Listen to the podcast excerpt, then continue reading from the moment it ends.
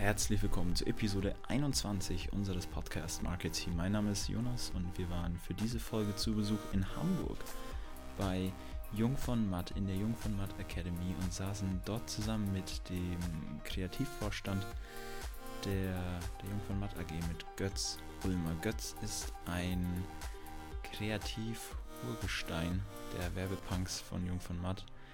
Ähm, ist weiß nicht, ob ich das jetzt, es wird im Podcast, denke ich, nochmal aufgeklärt auf jeden Fall, äh, dabei, seit die Agentur fünf Jahre alt ist.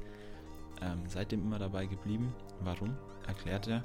Und wir sprechen in erster Linie mit Götz über, wie soll es anders sein, das Thema Kreativität und vor allem das Thema, was ist eigentlich die Zukunft von Kreativität? Was ist die Zukunft von guten Ideen?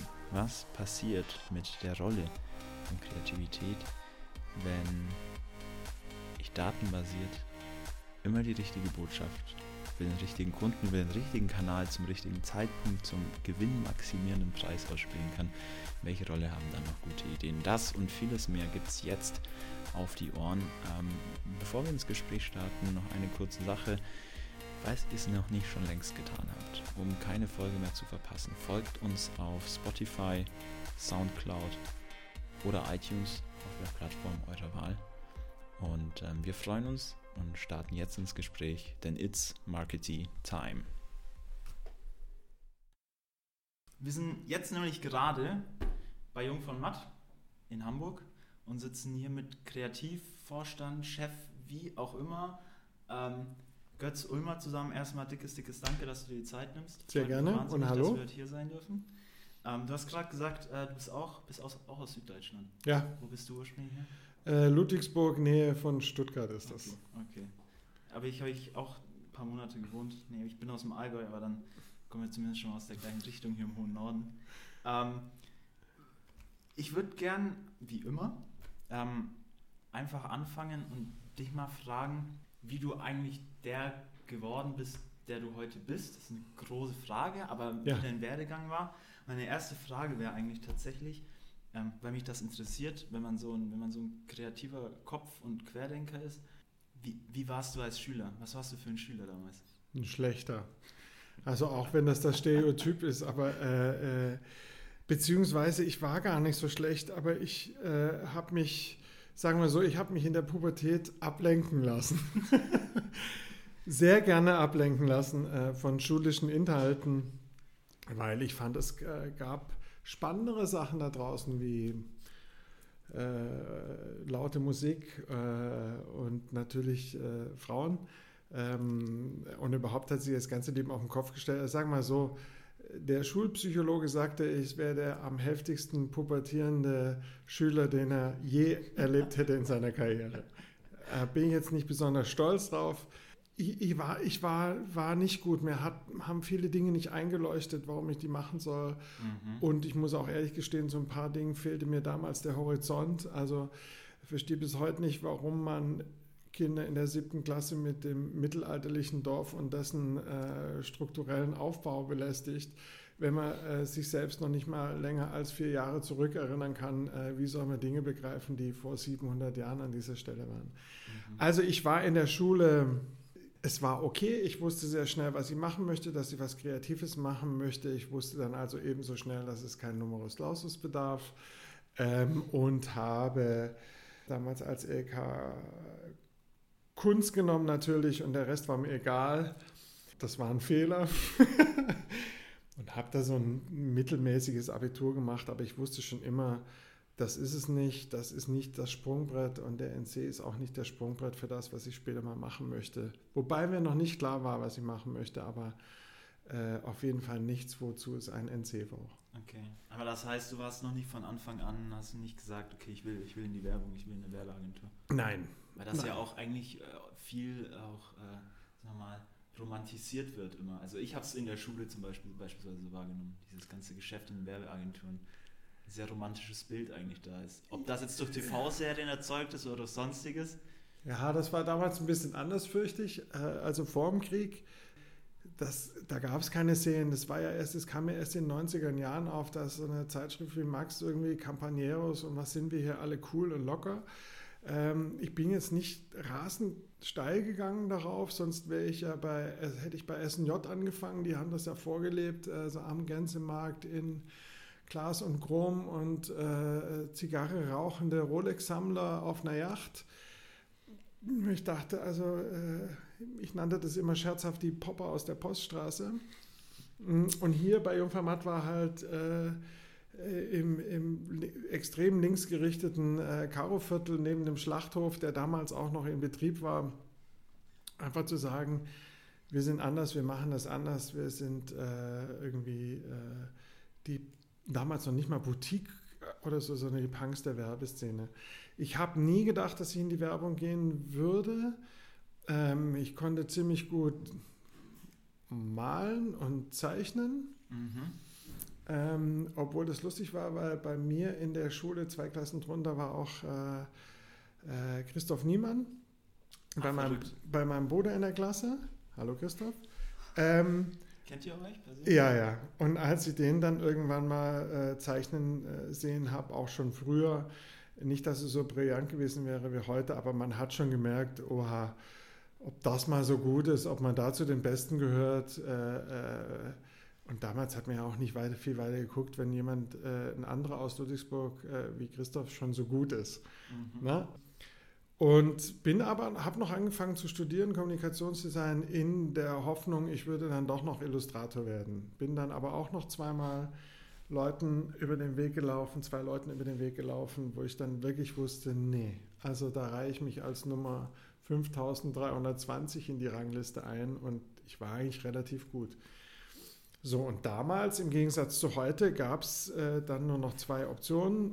Ähm, wenn man praktisch ein kreatives Talent zu Geld machen wollte, in den Kunstbetrieb einsteigen oder in die Werbung gehen. Das ist mhm. nicht wie heute, wo du sagst, äh, vielleicht hätte ich auch gesagt, nee, ich mache Instagram-Bilder oder äh, ich werde ein Creator oder äh, ich mache meine eigenen Filmchen oder so.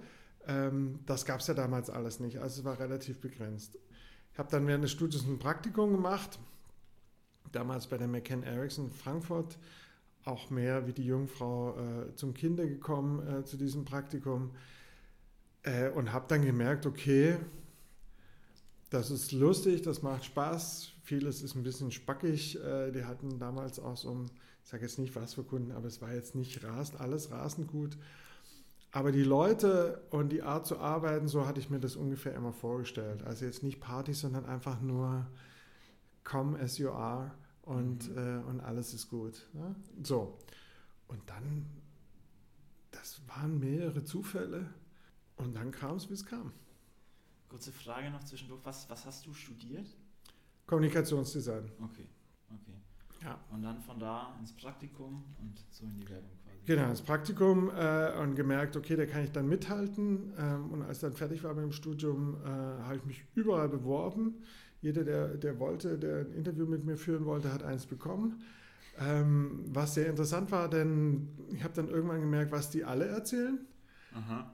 Und äh, wo es dann plötzlich authentisch wurde und mir jemand wirklich mal erzählt hat, wie es ist, äh, also fernab von, ja, wir haben ganz viel Neugeschäft, wir strukturieren um. Das haben sie alle erzählt äh, zu, nee, ich finde das ganz gut in einer Mappe oder das. Ähm, genau, und, äh, und so kam es, dass ich dann äh, hier gelandet bin, hier vorgestellt habe und äh, genommen wurde und hier langweiligerweise geblieben bin bis heute. Was hat dich, was hat dich so lange gehalten? Du hast vorher schon mal irgendwie die Denkweise angesprochen. Ja, also mir hat hier gut gefallen, A, heute sagt man, also die Attitüde dieser Agentur, die Haltung dieser äh, Agentur, die, äh, wie ich finde, auch bis heute Bestand hat, äh, mhm. obwohl wir natürlich extrem gewachsen sind. Als ich hier angefangen habe, waren das 25 Leute. Ähm, aber es war schon ein sehr guter Haufen, der einfach Spaß daran hatte, besser zu sein als die anderen. Ob einem das gelungen ist, ist ja egal, aber die, die Attitude war gut und dabei nie verkrampft sind. Also das war hier nie ein, äh, ein, ein, strenger, humorloser Verein, sondern im Gegenteil. Und das Ganze eben gemischt mit dieser Attitude, nein, wir sind wirklich hier äh, in diesem Viertel, in dem sich Anfang der 90er Jahre noch gar kein Taxifahrer äh, nachts äh, reingetraut hat. Also schon, aber die fanden das alle nicht so lustig. ähm, warum man denn hier ausgerechnet eine Firma ansiedelt. Ja. Ähm, ich fand das cool, ich fand das inspirierend, äh, mir hat das Spaß gemacht und diese Haltung dieser Agentur war sehr konkurrent zu meiner. Zur Arbeit, äh, zur Qualität, äh, zu dem, was ich gerne machen äh, würde. Und, und falls es noch nicht war damals, ist es auf jeden Fall sehr schnell zu meiner Haltung mitgeworden, ähm, ohne dass ich das Gefühl hatte, ich, es wird mir was aufoktroyiert und das ist eigentlich bis heute so geblieben. Und es gibt eigentlich, wenn die Leute mal fragen, warum bist du denn so lange da geblieben, ist nichts, weil mir das nicht anders eingefallen wäre oder niemand mal gefragt hätte, willst du nicht mal in meiner Agentur arbeiten, sondern einfach, wenn es dir gut gefällt. Ja, ja, klar, okay. Was willst du dann mehr? Ja, eben. Und das ist, wie gesagt, bis heute so geblieben. Äh, äh, ich kann hier sein, wie ich bin. Ähm, ich kann mir sehr viele Agenturen vorstellen, in denen ich nicht sein kann, wie ich bin. Mhm. Liegt nicht an den Agenturen, die machen auch gutes Business und so und die haben auch gute Leute und äh, die fühlen sich da bestimmt auch ganz wohl, nur ich halt nicht. Ich würde gern, ich meine, das liegt ja irgendwie nahe mit dir heute so ein bisschen, ähm, jetzt einsteigen ähm, und ein bisschen über, über Kreativität reden. Ja. Und mich würde zum einen mal interessieren, was heißt eigentlich für dich Kreativität und was hieß eigentlich für dich Kreativität damals? Du hast schon ein bisschen angerissen, damals als du angefangen hast. Wie hat sich das verändert und wie sieht eigentlich die Zukunft der Kreativität aus mit all den großen Fragen, die, die da auf die, auf die gesamte Branche eigentlich zukommen? Ja. Ähm, erste Frage für mich ist eigentlich, weil, weil ich mir die immer wieder stelle, ist, als Kreativer, wie und woran siehst du oder woran machst du für dich fest, ähm, was eine gute Idee ist? Was ist für dich eine gute Idee? Gibt es sowas für dich? Na klar. Also das ist so, wie du sagst, wenn sie gut ist. Also wenn man das Gefühl hat, wow, die ist aber toll, die Idee. So. Es gibt immer, es gibt immer diesen äh, leider sehr überbenutzten Spruch mittlerweile, ähm, wo die Leute sagen, das ist eine Idee, die hätte ich gerne selbst gemacht. Das ist praktisch der, der, das höchste Lob. Ähm, das wird mittlerweile genauso oft benutzt wie das Wort Kreativität, glaube ich. Ähm, aber was die Leute damit meinen und was ja auch nicht falsch ist, ist, das klingt so poetisch, aber der, der Schaffungsprozess, also das, das Erlangen einer Idee, wenn man eine hat, ob man jetzt äh, gezwungen hat zu kommen, weil man äh, fest nachgedacht hat, oder ob sie einen äh, wild von hinten angesprungen hat, ungefragt, ähm, ist ein sehr erfüllendes Gefühl. Ähm, höchstens vergleichbar mit wahrscheinlich, wenn man ein Tor schießt oder keine Ahnung, ähm, äh, vielleicht nicht ganz so gut, wie wenn man äh, äh, ein total verschwitztes äh, Stadion mit 20.000 äh, Leuten hinter sich lässt und das Hallenlicht wieder angeht und man äh, von seinem Schlagzeug aufsteht und in die Garderobe geht. Ich glaube, das ist noch ein Stück geiler. Aber was damit sagen wir, das macht schon süchtig, eine Idee zu haben, die einem selber gut gefällt, von der man weiß, sie ist gut.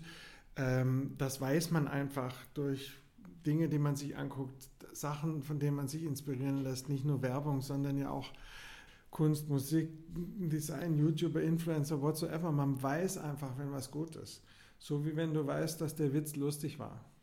Das heißt, man fühlt es einfach in dem Moment. Wenn es gut ist, dann fühlt man es auch. Ja, es beeindruckt einen einfach. Also gar nicht mal so, wenn die Idee, wenn man die Idee selbst hatte, ist es auch ein okayes Gefühl.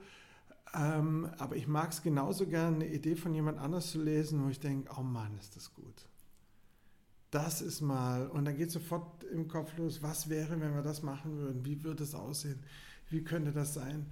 Großartig, großartig. Ich möchte sehen, wie das äh, äh zum Leben kommt, wie es da draußen ankommt. Mhm. Unbedingt. Dann ist sie gut. Du hast gerade schon den, den, den Schaffungs, Schaffensprozess angesprochen. Gibt es für dich in so einem Prozess irgendwas wie, ähm, wie eine kreative Exzellenz? Gibt es für dich was wie, wie gibt es einen Weg, wie Ideen entstehen können, wie man sich dem annähern kann?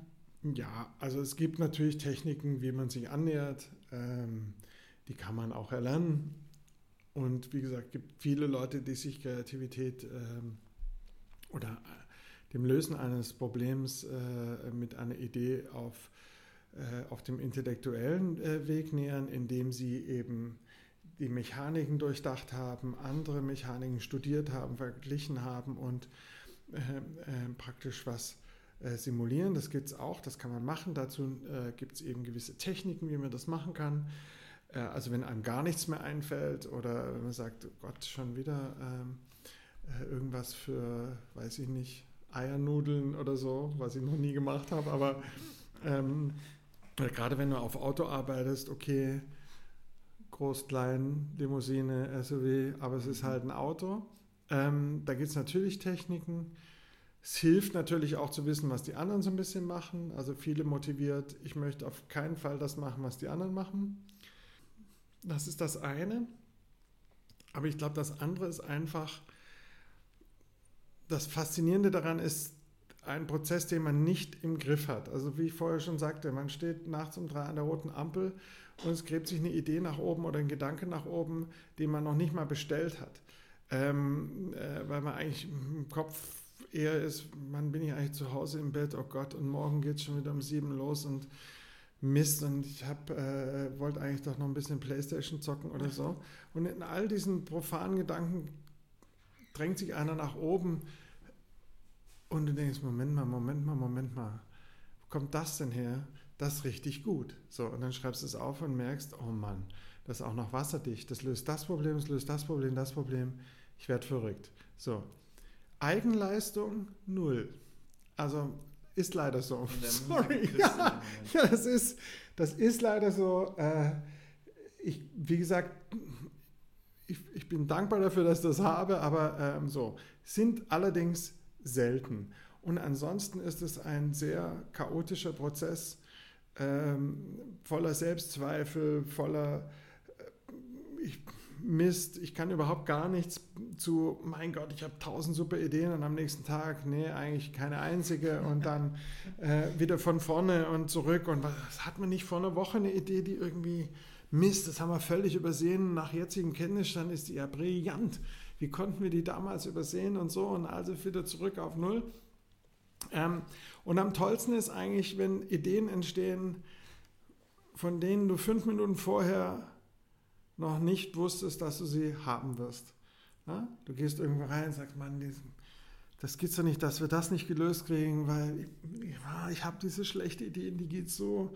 Dann erzählt sie und sagt der andere, ist doch gar nicht so schlecht, aber du müsstest hinten, müsste man noch so oder müsste man nicht so sagen und dann, ja, aber warte mal, wenn wir es so sagen, dann müsste man noch so.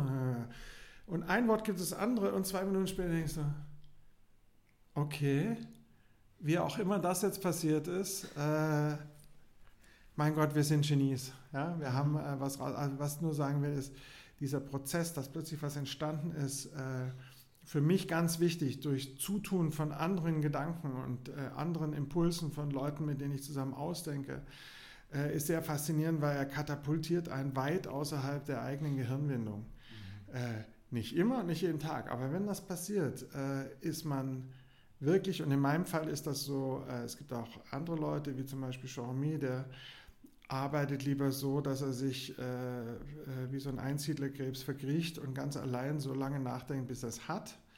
Das macht er gut. Es ist so sein Style, könnte ich niemals. Da würde ich nur mit äh, mediokrem Zeug daherkommen. Ich brauche jemanden, der äh, auch laut Gedanken ausspricht und mit dem man das hin und her macht. Und da äh, werde ich richtig äh, oder werde ich sehr viel besser, als äh, wenn ich mir alleine was ausdenke.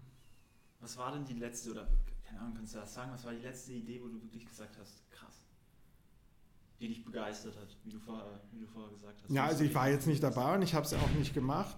Okay, das sage ich nochmal.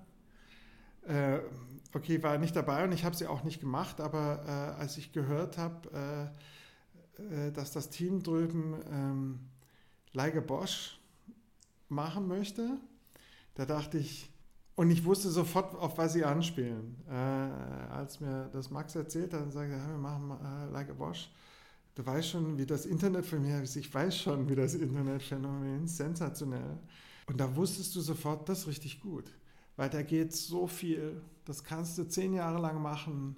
Äh, selbst wenn es den Meme äh, schon lange nicht mehr gibt, äh, das das hat eine gewisse Haltung, das hat eine Attitude, das, das macht Spaß. Da merkst du als Kreative sofort, oh Gott, sensationeller Spielplatz, ganz toll, passt auch so super auf den Kunden, geht es noch toller, als äh, den Firmennamen äh, in der Kommunikation zu haben und alle finden es gut. Ja. ja? Ähm, und nicht so daher konstruiert wie ich Paarschippe jetzt, wo du immer denkst, was, was soll denn das sein? Ja, oder jetzt hier diese Verdampfungszigaretten, ich weipe oder wie die heißen. Ja, was soll denn das sein? Weipen, das kann sich doch kein Mensch merken. Also äh, das reicht doch nicht, den Firmennamen äh, zum Verb zu, umzugestalten. Das, so. Und das, äh, wie gesagt, ist nicht von mir, weiß nicht mehr, aber so wie du eben sagtest, man weiß, was eine aber gute Idee ist, ist, wenn man sie hört. Das ist lustig, weil das ist tatsächlich die letzte Werbung, wo ich wirklich dran saß und mir dachte, ja Mann, das ist es. Und ich habe das, glaube ich, wirklich direkt mit fünf, sechs Freunden geteilt. Einfach diesen Link weitergeschickt, weil ich wirklich auch dachte, krasse Idee. Verrückt, wirklich, wirklich stark. Siehst du, ähm, du weißt also auch, was eine gute Idee ist. Man fühlt es auch. Das sage ich doch. Auch.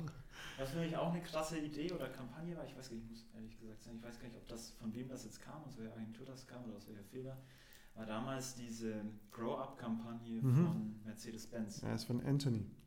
War ich auch stark. Dieses Ding mit ASAP Rocky, dieser Clip, der hat mich richtig gepackt. Und das habe ich auch direkt an fünf, sechs Freunde weitergeschickt, weil ich meine, das ist, das ist echt genial. Ja, war auch gut gemacht, muss man ehrlich sagen. Ähm, ähm, also und zwar nicht nur dafür, dass es für Mercedes war, äh, es war wirklich gut gemacht, es war wahnsinnig gut exekutiert und gefilmt.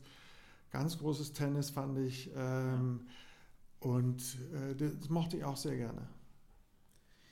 Ähm, was mich jetzt, wenn wir, wenn wir vielleicht noch ein Stück tiefer einsteigen und ein bisschen vom Schaffensprozess mal wegkommen und allgemein, wie sich eigentlich Kreativität und auch die Rolle von Kreativität verändert hat. Kannst du sagen, du bist jetzt seit 95, hast du mir erzählt, ja. bei Jung von Matt. Ähm, würdest du sagen, es gibt wirklich was und das, das spürt man auch, dass das Arbeiten hat sich verändert, vielleicht die Denkweisen haben sich verändert. Ähm, als Kreativer in der Arbeit, was, was hat sich getan? Also der kreative Prozess ist derselbe natürlich. Ne? Ja. Ähm, aber zum Glück, muss man auch sagen, hat sich drumherum alles verändert. Also ähm, die Kanäle sind ja explodiert. Es ja. ist ja, äh, was ich heute, was heutzutage äh, über Werbung kommuniziert werden kann, äh, oder als Werbung kommuniziert werden kann, ist wirklich großartig. Ne? Nicht, dass ich es davor nicht auch schon gut fand, äh, als die Welt noch aus drei Kanälen bestanden hat, wie Radio, Print und äh, TV. Mhm. Da war ich jetzt auch nicht unzufrieden und dachte, mein Gott, äh, wie limitiert das hier alles ist. Aber sobald es aufbrach äh, und bei Webseiten, das hat mich noch nicht so richtig gekickt damals, äh, das waren für mich elektrische Kataloge äh, mit, mit, mit Index eben und irgendwelchen Reitern und so. Ähm, aber als es dann wirklich losging äh, mit den ganzen Social Media Verbreitungskanälen, da hatte man plötzlich eine Ahnung, was das für uns bedeutet und dass heutzutage jeglicher Content möglich ist. Also von 5-Sekunden-Filmchen äh, als Pre-Roll, was eine spannende Aufgabe ist, bis zu, wenn du es gut machst, 5, 6 Stunden Dokus oder Serien oder Spielfilme hat sich jetzt noch keiner dran versucht, aber theoretisch äh, äh, wäre es möglich und alles, was dazwischen liegt. Und das ist äh, eine tolle Aufgabe. Also auch drüber nachzudenken. Selbst so ein Quatsch wie Giffys, ne? Was ist denn ein richtig gutes Giphy? Was würde denn Spaß machen? Welches, was schicken sich die Leute? Auch das mit Fotos kommentiert wird mittlerweile. Das war damals ja alles gar nicht denkbar. Und das mhm. setzt einen natürlich äh, äh, im Denken neu auf. Das Ausdenken oder die Ideen dafür haben, das ist leider das gleiche geblieben. Mhm. Genauso mühselig oder einfach äh, äh, äh, wie früher auch. Aber ehrlich gesagt, ich weiß gar nicht, ob ich so lange in der Werbung geblieben wäre, wenn das nicht irgendwann mal äh, so explodiert wäre. Und jetzt bin jetzt keiner, der jede, äh, jedem Schwein folgt, das durchs Dorf getrieben wird. Also ich gebe zu, dass ich mich mit der Sexiness von TikTok etwas schwer tue persönlich. Äh, äh, aber das ist ja auch nicht wichtig. Ähm, äh, wichtig ist ja nur, dass, dass es Leute gibt, äh, die das können ja. und dass man denen äh, genügend Freiraum gibt, äh, das zu tun, was es da eben zu tun gibt. Aber wie gesagt, ich finde es ich find's toll, ähm, ich finde toll, was heutzutage geht, äh, wie Kommunikation heutzutage läuft. Auch mit den viel gescholtenen Influencern, das finde ich sehr spannend, ehrlich gesagt. Wie macht man das richtig? Wie macht man das so, dass es einen nicht nervt? Äh, oder die Leute da draußen nicht nervt? Wie macht man, dass es unpeinlich ist? Und wie macht man es dann auch noch, dass es richtig, richtig gut ist? Ich finde es sensationell spannend.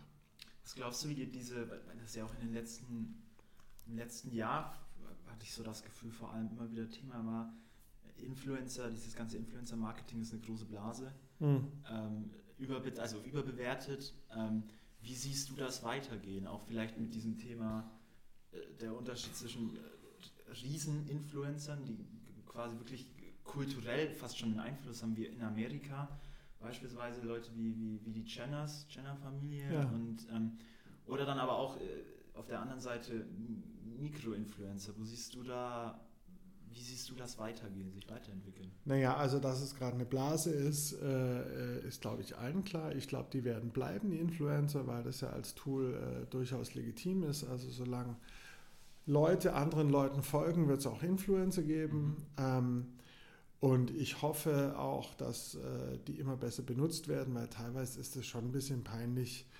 ähm, wir hatten gestern hier einen großen Workshop dazu, wo wir auch drei Influencer da hatten, aber auch gute. Okay.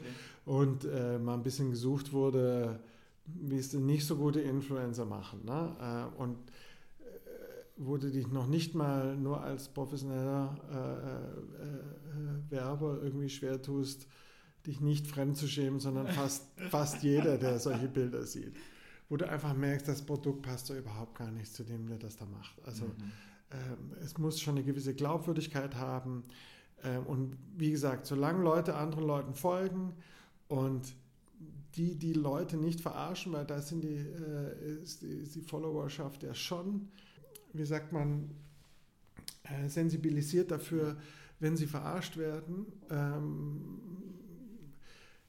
dann, dann ist es okay und wird sich zurechtrütteln und wird, wie gesagt, ein Tool sein, das wir, das wir weiter benutzen. Und mal ganz im Ernst, äh, ob früher der Sepp Meier eine Tütensuppe in die Kamera gehalten hat, wo du auch wusstest, das ist doch der nicht. Ja? Ähm, oder hier irgendjemand, äh, äh, weiß ich nicht, so eine Uhr, die überhaupt nicht zu ihm passt, in die Kamera hält oder äh, zufällig äh, mit seinem Rad äh, vor irgendeiner Bankfiliale steht, wo du denkst, mh, also na, können wir ein bisschen äh, den Menschenverstand walten lassen. Ich glaube, es wird bleiben und es ist dasselbe.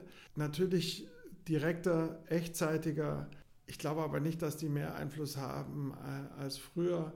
Ähm, wie gesagt, die Jenners, naja. Aber das Phänomen hast du immer, das gab es früher ja. auch. Natürlich haben die jetzt größere Reichweiten. Äh, ähm, und die Leute, oder du kannst denen näher sein als jemals zuvor, das wissen wir ja alles.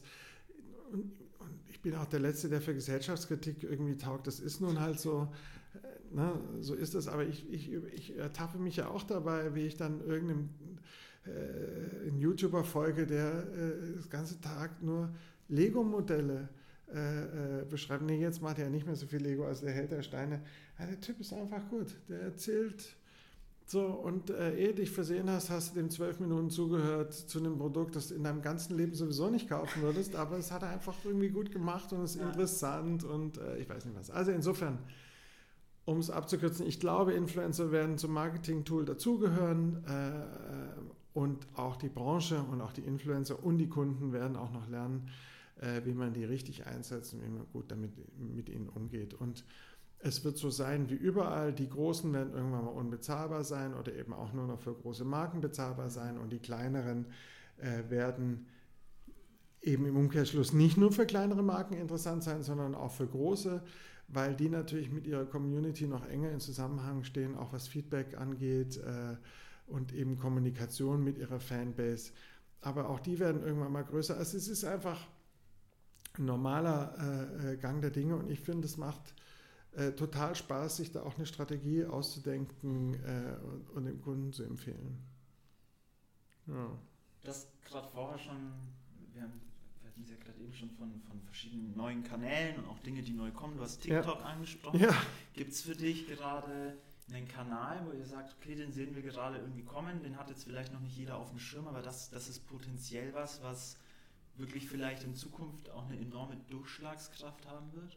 Mm, naja, also äh, da, da, wissen wir auch nicht mehr als die anderen. Also klar, Instagram ist ein Riesending, hätte vor einem Jahr auch keiner gedacht. Ähm, TikTok wird kommen, ob ich das nun verstehe oder nicht, äh, wird ein, ein, großes Ding werden, glaube ich. Und was sonst noch so am Horizont ist, ist im Moment noch nicht zu orakeln. Und das ist ja auch das Spannende daran. Mhm. Das meine ich mit vorher, das ist alles explodiert und eben auch noch im Fluss. Morgen kann es sein, dass äh, eben niemand mehr auf Instagram ist, schwer vorzustellen, aber äh, oder es gibt eine andere Plattform, die äh, coolere Kommunikation ermöglicht als Instagram oder übel bei Instagram geklaut hat und noch zwei Features oben drauf gesetzt hat, die denen immer gefehlt haben und zack. Aber das ist ja das Spannende daran, dass es in Bewegung bleibt. Und deswegen kann man auch ruhigen Gewissens Leuten sagen, ihr könnt ruhig in die Werbung kommen, denn es ist noch lange nicht zu Ende gedacht äh, auf, dem, auf dem technischen äh, Sektor und wie die Leute sich in Zukunft miteinander unterhalten werden was es sehr spannend macht. Ja. Wenn wir so ein bisschen, vielleicht trotzdem noch ein bisschen in die Zukunft gucken, vielleicht auch ein bisschen orakeln, ähm, was ja wirklich enorm ist, ist ähm, in den letzten Jahren durch dieses ganze Webthema, ähm, Digitalmarketing und so weiter und so fort, äh, die Technologiegläubigkeit auch in der Kreativbranche hat, immer mehr zugenommen. Ähm, nimmt auch immer mehr zu und das, was jetzt ja gerade am, am Horizont irgendwie steht und vielleicht auch für, für die Kreativbranche vielleicht von dem einen oder anderen als bedrohlich erachtet wird, ist das Thema, das Thema Daten. Große Daten und wenn ich, wenn ich meinen Kunden so genau kenne, dass ich ihm immer zum richtigen Zeitpunkt das richtige Produkt zum richtigen Preis oder wie auch immer ausspielen kann, mhm.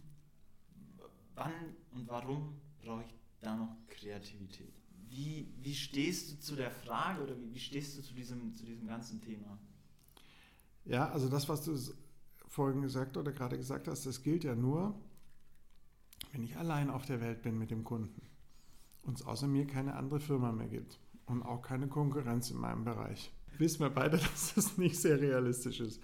Was ich damit sagen will ist, ja, du kannst durch äh, äh, zum richtigen Zeit der richtigen Person das richtige Angebot machen und wirst wahrscheinlich Erfolg haben.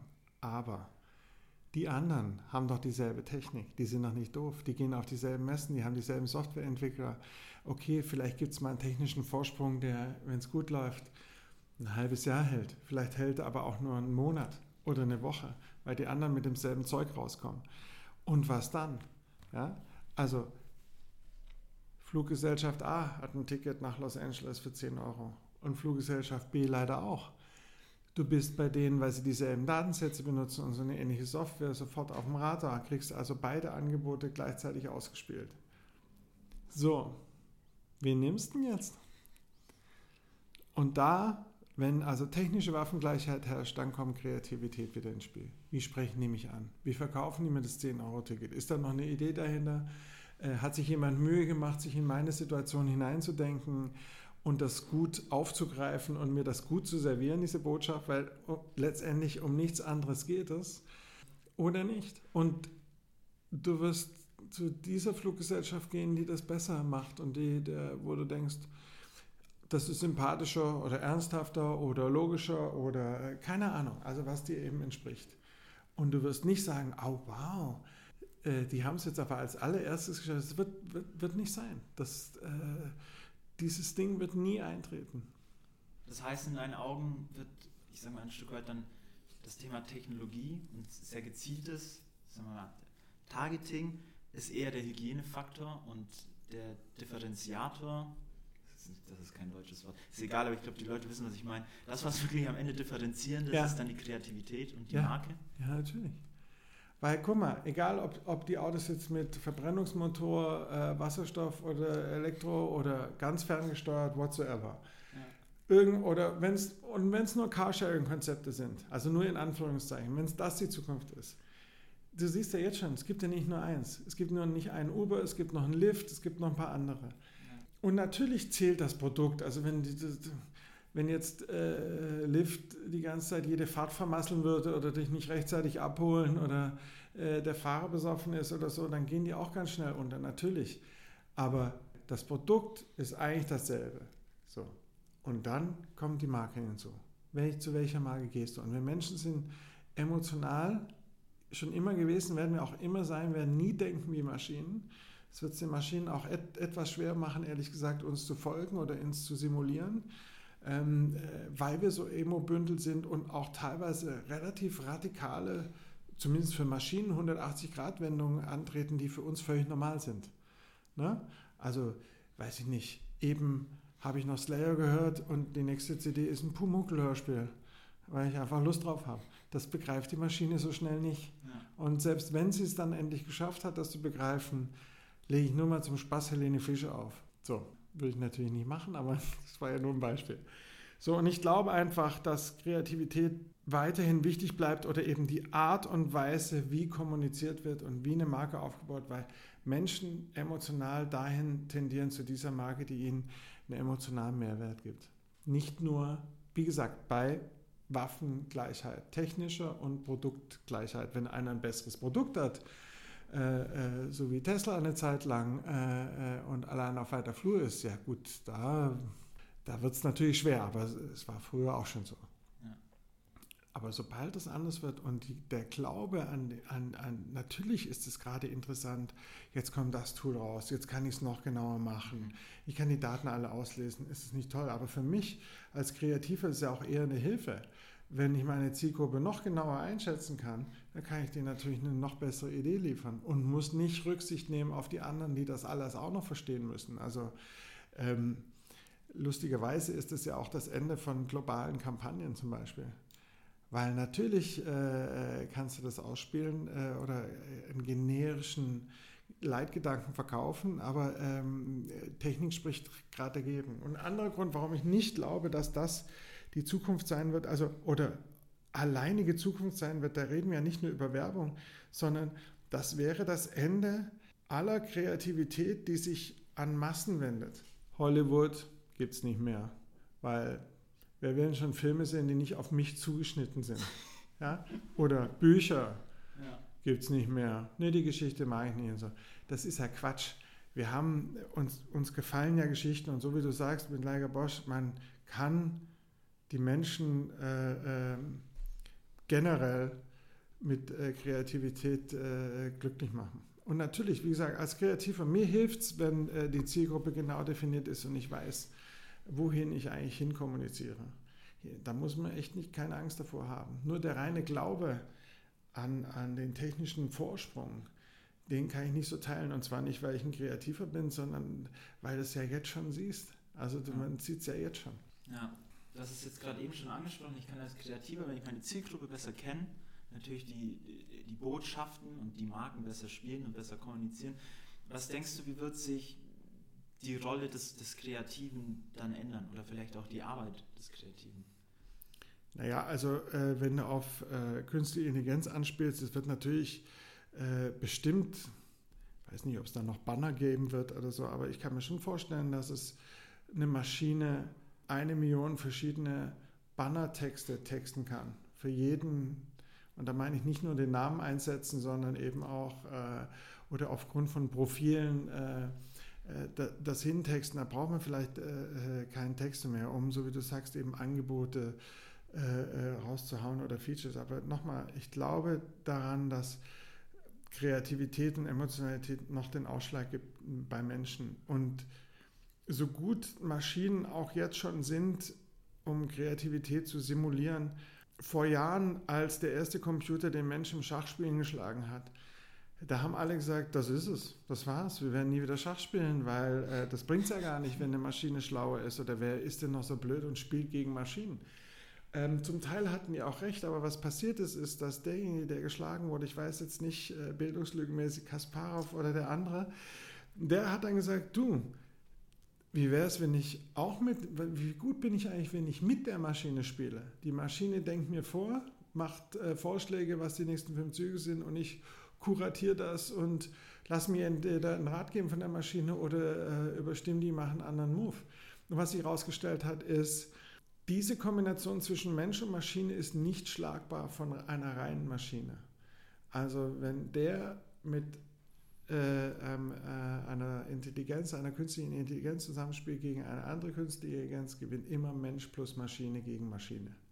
Das lässt doch schon mal hoffen, finde ich. Ähm, und so, so würde ich das auch sehen. Ähm, es hat ja auch keiner geschrien, als das Internet kam und man zu, fast zu jedem Bild der Welt Zugriff hatte, plötzlich, oh Gott, oh Gott, das Ende von, äh, weiß ich nicht, Bildern ist gekommen, das ist ja Schwachsinn, sondern äh, es gab ein Tool und mir, mir wäre mir wär das relativ wurscht, weil wir ja vorher darüber sprachen, dass ich immer einen Ausdenkpartner gerne habe. Äh, wenn das eine Maschine ist, die äh, irgendwelche Ideen auf dem Bildschirm schreibt oder sogar noch äh, mit Voice irgendwie ähm, äh, äh, vorträgt, das wäre mir völlig egal. Also, äh, und wenn, wenn die Maschine eine gute Idee hat, die man zu einer noch besseren Idee machen kann, ist doch wunderbar. Womöglich gibt es Ideen, die die vorher völlig unmöglich waren. Ich weiß, dass im, zum Beispiel im Grafikdesign, als die ersten Rechner kamen, konntest du plötzlich Dinge herstellen, die vorher, die vorher nicht herstellbar waren, es sei denn, äh, du warst Strafgefangener irgendwie und zu 40 Jahren Kerkerhaft äh, verurteilt und hattest wirklich Zeit, so ein Muster zu generieren. Aber da hast du halt 40 Jahre gebraucht und nicht vier Sekunden. so, und ich ich glaube, es wird eine spannende Phase, was denn aus Kreation wird, wenn Maschinen mithelfen. Und zwar in allen Bereichen. Musik, Drehbücher, richtige Bücher, alles, äh, äh, was wir eben als Kreativität oder Kunst sehen, Werbung eben auch äh, oder Kommunikation. Ich, äh, ich finde das super spannend. Ich glaube, da werden ganz neue Arten und Formen entstehen, auf die man, also ich hätte Bock drauf. Ich glaube noch nicht, dass, äh, dass ich den Job noch mache, wenn es endlich soweit ist. Bereitet ihr euch als, als Jung von Matt irgendwie so ein Stück weit schon darauf vor? Ja, ja, also wir also haben. Stellt ihr euch anders auf? Na, ja, wir, wir haben äh, gerade jetzt äh, äh ein, neues, äh, ein neues Tool, eine neue Abteilung gegründet, die Jungformat Flow, ähm, die sich äh, um Datenflüsse, Datenströme und deren äh, Kuratierung kümmert wo wir auch schon dem Kunden äh, beratend zur Seite stehen können und sagen, deine Zielgruppe bewegt sich gerade da oder was die gerne bei Instagram gucken, ist folgendes. Äh, bis hin zu, wenn sie das jetzt gucken, werden sie in zwei Monaten auch dahin gucken. Wir also schlau, wir würden uns vielleicht darum kümmern oder mit den äh, Partnern eine Kooperation eingehen oder, oder wie auch immer. Sehr interessant und ich finde es super spannend, weil ich denke, ja super, da wissen wir, äh, wo wir hinschießen sollen. Gib her das Briefing, los geht's. Mhm. Also mich als Kreativen schockt das überhaupt nicht äh, und den Kunden noch besser beraten zu können, ist auch prima. Ich weiß nicht, warum alle Leute so Angst haben vor dramatischen, gravierenden Umwälzungen. Wo ich denke, ist das super. Es geht doch nur voran. Ist doch prima. Das sind doch, das sind doch, wir sind jetzt auch in der Zeit schon ein bisschen fortgeschritten. Ja. Aber das sind doch schon mal ganz schöne Worte, um, um langsam zum Schluss zu kommen. In deinen Augen geht es voran. Ja. Das ist eine schöne Zukunft. Wir haben am Ende stellen wir unseren Gästen immer drei kurze Fragen, mhm. die du gerne sehr knapp beantworten darfst, mhm. wenn du eine knappe Antwort darauf hast. Ja. Frage 1, die ich mir stelle, ähm, oder die wir immer stellen, ähm, ist, was treibt dich in deinem Schaffen an? Jeden Tag aufs Neue. Nichts Langweiliges zu produzieren. Ähm, wenn, du, wenn du heute nochmal, sagen wir mal, wir haben, gerade vorher über dich als Schüler gesprochen und als Studenten kurz, wenn du, wenn du den, sagen wir mal, ja, vielleicht den, den 20-jährigen Götz heute nochmal treffen würdest. Was gibt es irgendwas, was du dem mit auf den Weg geben würdest? Nö. Gar nichts. nee, weil es war alles okay, so wie es war. Klar, was willst du auch sagen? äh, also, wenn du jetzt gefragt hast nach dem 14-jährigen Götz, hätte ich gesagt, üb ein bisschen mehr Schlagzeug. Äh, dann wäre das vielleicht wahr geworden mit den 20.000 Verschwitzten, die, äh, die diesem Gefühl, wenn man die zurücklässt, während das Hallenlicht angeht. Das habe ich nicht gemacht. Äh, ähm, das wäre das Einzige. Aber mit 20 äh, habe ich mir das so vorgestellt, wie es jetzt ungefähr geworden ist. Ganz kurz, ich unterbreche jetzt zwar mal drei Fragen, du hast oben in deinem Büro, habe ich gesehen, so ein äh, E-Schlagzeug. Ja. Ist das dein Ventil? Brauchst du das? Ja. Um hilft dir das auch im, im, im kreativen Prozess? Nee, nee, das ist für mich. Mm, mm, mm, also, wie gesagt, den kreativen Prozess, den gibt es ja nicht. Das ist, äh, ja, also Dampf ablassen äh, gehört dazu. wobei die Leute immer denken, dass äh, das äh, Verhauen eines Schlagzeugs praktisch äh, irgendwie so ist wie mit dem äh, äh, Vorschlaghammer äh, Autowracks zu zertrümmern und so urschreimäßig, dem ist ja nicht so. Und dann, es hat ja auch viel mit Kontrolle zu tun. Das muss ja präzise geschehen und nicht einfach so. Aber natürlich ist es ein befreiender Akt vor allem auch Krach zu machen. Also äh, für mich ist das sehr gut und äh, deswegen habe ich das E-Schlagzeug nicht immer. Also wenn es möglich ist, fahre ich in meinen Proberaum, da steht mein richtiges Schlagzeug, das auch richtig Krach macht. Ähm, äh, und das bediene ich dann manchmal. Und wenn der Tag nicht gut war, ja, dann äh, äh, lasse ich auch mal die Ohrstöpsel Ohrstöpsel sein und gebe es mir direkt. Ähm, weil manchmal möchtest du nach einem frustrierenden Tag nicht auch noch komplizierte Sachen üben und feststellen, dass es dazu heute leider auch nicht reicht. Ja. Dann die letzte, die letzte Frage. Jedes Gespräch hat ja irgendwie einen letzten Satz. Mhm. dieser letzte Satz soll dir gehören. Okay. Ähm, Gibt es für dich irgendeinen Satz, hast du irgendeinen Satz, unter dem du vielleicht ein Mantra, das dich begleitet hat, unter dem du gerne deinen Namen sehen würdest oder unter dem dein Name schon steht? Nee, so Geltungsbewusstsein habe ich nicht. Äh, und das ändert sich bei mir auch jeden Tag. Also wenn ich es zusammenfassen könnte, wäre es, äh, wenn, ich, wenn ich aufhören würde, unzufrieden mit mir zu sein, dann erschießt mich jemand. Bitte. Danke, Götz. Gerne.